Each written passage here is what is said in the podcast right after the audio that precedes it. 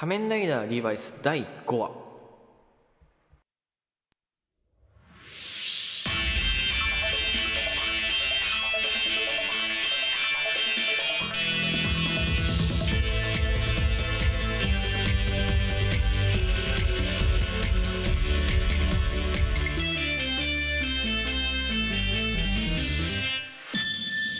旬のみんなのラジオ。あなたにヒーローをお届け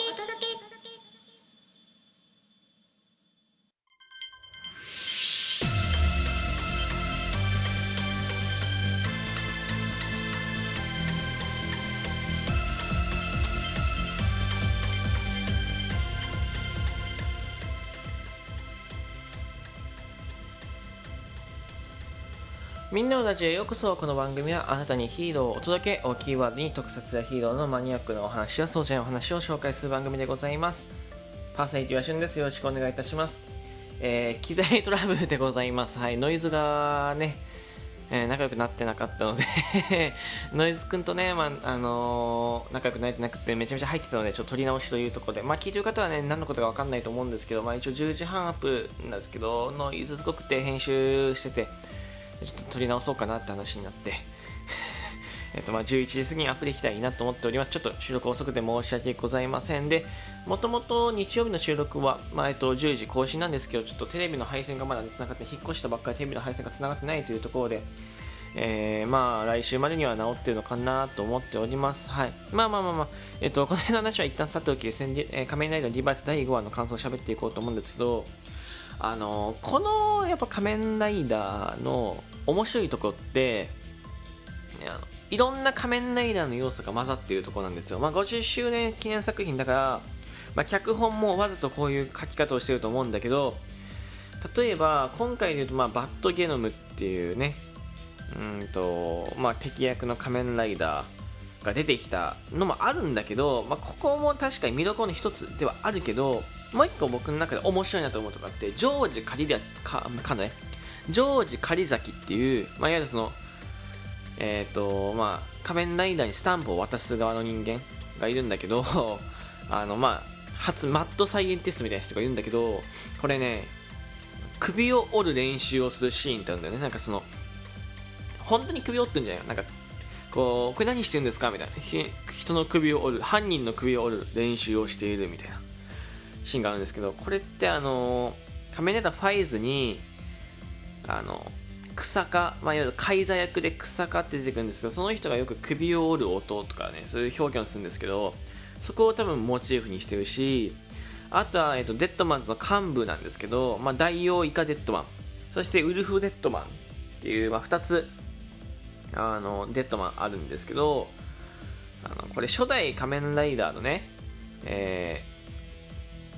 モチーフ、ね、狼ショッカーと大大、えーイカデビルで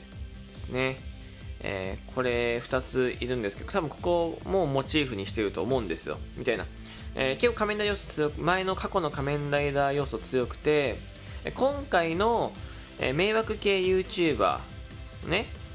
人が出てくるんですよ。その迷惑系 YouTuber が生み出すライオンのスタンプを押してデッドマンズを出すんだけどそのデッドマンズもねその色が、まあ、ライオンモチーフなんですけど色がねあの赤黄色、えー緑。これね何を表しているかっていうと仮面ライダーオーズのタトバコンボを表してて あのねでなんでタトバコンボなんですか？ライオンなんですよね。タカトラバッタタトバ入ってないですよねって話なんですけどあの仮面ライダーオーズって結構正義にめちゃめちゃ溢れてる作品でで正義を自称するんだよね。なんだろうその正義行き過ぎちゃって結構人を傷つけちゃったりするんだけどあのいわゆる今回の迷惑系 YouTuber も世直し YouTuber みたいな。私あ違う僕があの変わって、えー世間に代わって世直ししますよ。反省させますよ。さあブラック企業の社長さん土下座してください。みたいな。私が正義を下します。みたいな。やつをやるんだけど、まあ、いわゆる行き過ぎちゃった正義正義だよね。これって正義かって多分悪なんだけど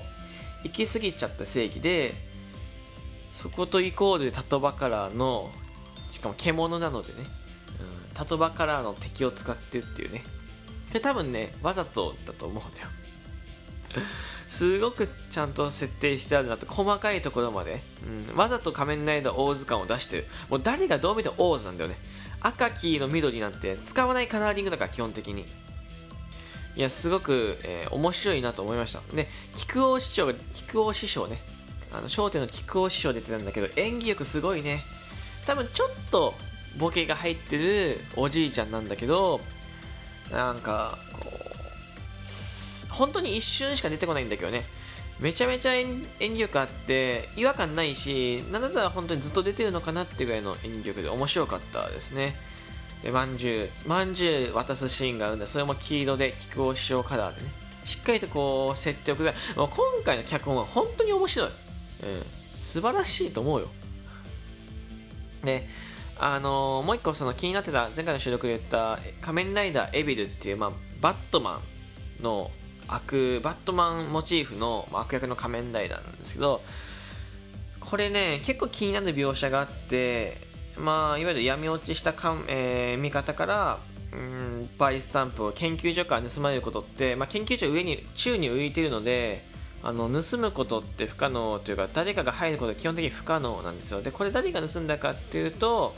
まあ、の間違いなく1話2話で闇落ちしたこっち側の味方ちょ名前何だったっけ名前がねパッと出てこないんですけど多分門田さんだったし門田さんっていう人がお前はもうその降格だみたいな言われてその隊長から。いやでそこからもう闇落ち仕掛けてるんだけどその人が盗んだっぽいシーンはなんか映ってたんだけどそれが本当かどうか分かんないし顔を洗うシーンでその大二っていう弟主人公の弟と一期の弟とその監督さんが一緒に顔を洗うシーンがあるんだけど眠れてるか最近みたいな不眠症なんですよねみたいなシーンもあって。でコウモリ、ね、コウモリって眠らないからまあ あの第一弟っていうのもあると思うしもっと言うとジョージ狩崎ね。マッドサイエンティスト味方にスタンプを渡す側のジョージ狩崎がまあ、研究行き過ぎた研究で変身する。この人が変身しないってことはほとんどないんだよね。今後先何かに変身するんだけど多分ね多分だよ。これもあるのかなと思ってて、まあ、この3人のうちの誰かが有力だと思ってるけどこうあの大どんでん返しとか想像ができない脚本を書いてくるのでこの人は多分この3人じゃない可能性って大いにあり得るから、まあ、今後注目だよね。明日来週とか、えー、それこそ分かってくるんじゃないかなと思います。うん。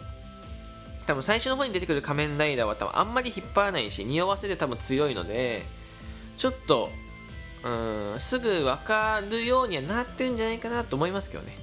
まあ、ここね、注目ね。大事だった、弟だったらすごい面白いよね。まあ、ジョージ狩崎とか、えー、門田さんみたいな、ちょっと闇落ちしそうな人よりも、弟っていうところで家族とか、そういう人間の気,、えー、気持ち悪いところを描いている作品なので、触れ触れたいけど触れ触れにくいなみたいな感情を描いている作品なので、あの、大事、あり得るんじゃないかなと思うし、今回妹も、ちょっとなんか、闇っぽかったから、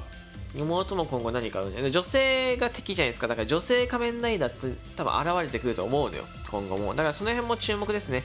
えー、なんかもしかしたら家族全員がねデッドマンで戦うっていうのも、まあ、新しくて斬新で面白いんじゃないかなって個人的には思っております。はいまあ、ざっくりと今回第5話の感想でした。まああの仮面ライダー見た後にですねこれ聞いてくれてワクワクしてくれて来週につなげてくれればいいなと思っております。えー、ここまで聞いてくれてありがとうございました。今日も21時ライブ配信やります。えー、よかったら遊び来てください。ではまた次回のラジオでお会いしましょう。バイバイ。